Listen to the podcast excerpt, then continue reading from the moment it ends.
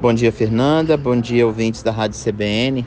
Nosso quadro de hoje a gente vai abordar é, uma pesquisa que saiu recentemente sobre o indicativo de viagens futuras pós-pandemia. É, tem dois, dois aspectos super interessantes. É, foram feitas aí mais de 26 mil é, consultas com várias pessoas de várias partes do mundo e a gente vai abordar aqui o quadro referente aos brasileiros. No quesito brasileiro, 62% é, dos brasileiros entrevistados preferem viajar do que comprar um carro novo. 59% preferem viajar do que fazer um jantar familiar. Então vocês já viram que o tio do pavê está completamente fora das piadinhas que fazia com o pavê, está mais do que out, na, segundo os indicativos da pesquisa. Em relação ao amor, gente, o que mais me chamou a atenção é que 74% dos brasileiros preferem viajar do que encontrar um grande amor da sua vida. Mais ainda são os espanhóis, 84%. O que eu deduzo é que, nesse caso, as pessoas estão pensando em encontrar o seu grande amor na Europa ou em outra cidade. Só pode ser isso. Mas é, é chega a ser curioso, né? Mas está aí um indicativo de que é, esse período de pandemia, de um ano e meio mais ou menos, deixaram as pessoas ávidas com vontade de viajar. E a pesquisa tem colocado muito claramente isso, é... e, e não é só no Brasil, a gente tem aí todos os países aí no mundo. Na Europa, o que se constata nesse verão é de que as pessoas ficaram esse período aí, um ano e meio preso, é, sem poder viajar e agora estão podendo viajar, os europeus estão viajando dentro da Europa.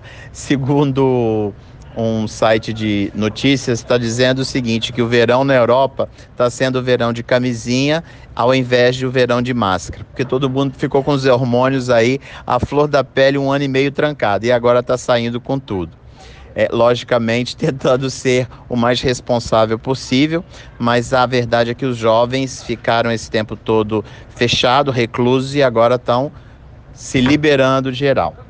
Mas é, dentro desse tema, já que a gente falou de amor, eu vou citar aqui algumas é, cidades onde é possível você encontrar o seu grande amor. Porque eu penso o seguinte: na pesquisa eles não foram a fundo.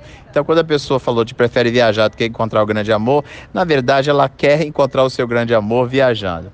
No Brasil, eu acho que o Rio de Janeiro é uma cidade imbatível para você encontrar o seu grande amor, porque você tem aí um, um mix de praias, você tem toda aquela, aquela, não só a praia, mas o jeito carioca de ser, aquele jeito com os barzinhos, com a, aquele jeito é, gostoso, né? O jeito gostoso de ser do carioca, leve. Então eu acho que o Rio é uma boa pedida para você encontrar o seu grande amor.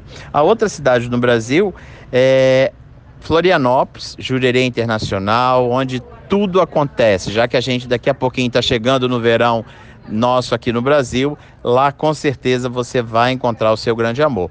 E eu não vou deixar de citar, obviamente, ao nosso querido Espírito Santo e não tem como falar, não deixar, deixar de falar de Guarapari, que no verão com certeza você vai encontrar o seu grande amor lá na Bacutia, ali naquela área toda onde tem bares maravilhosos, tem points com baladas e se Deus quiser a gente vai poder ter balada nesse verão, é porque o coronavírus, se Deus quiser, vai virar a página, vai ser uma página virada na nossa vida.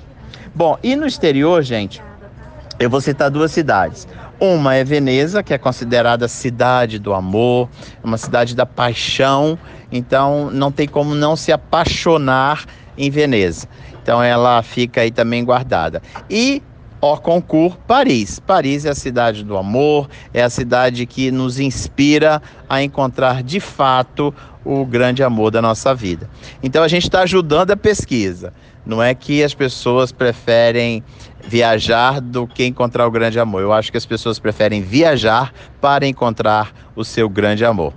É, o programa está sendo gravado porque hoje estou viajando e já já a gente na próxima semana traz notícias novinhas e fresquinhas para vocês, viajando do Catar e das Maldivas.